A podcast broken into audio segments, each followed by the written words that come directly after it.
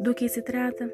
Basicamente, é um conto épico de guerra e paz, do bem contra o mal, de homens e mulheres que viveram há muito tempo, mas que acreditaram em Cristo e até preveram sua vinda. Na verdade, ele é o foco de toda a história. Seu nascimento e sua aparição nas Américas Antigas, depois de sua morte, ressurreição em Jerusalém. Vocês lembram de quando Jesus disse: Tenho ovelhas que não são deste aprisco. Acontece que seus filhos que viviam nas Américas eram uns dessas ovelhas, outras ovelhas perdidas. A parte principal do livro de Mormon descreve sua visita e ministério. É por isso que o livro de Mormon é chamado de Outro Testamento de Jesus Cristo.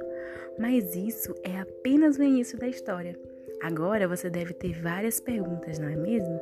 Então, me chama no privado que eu te conto mais.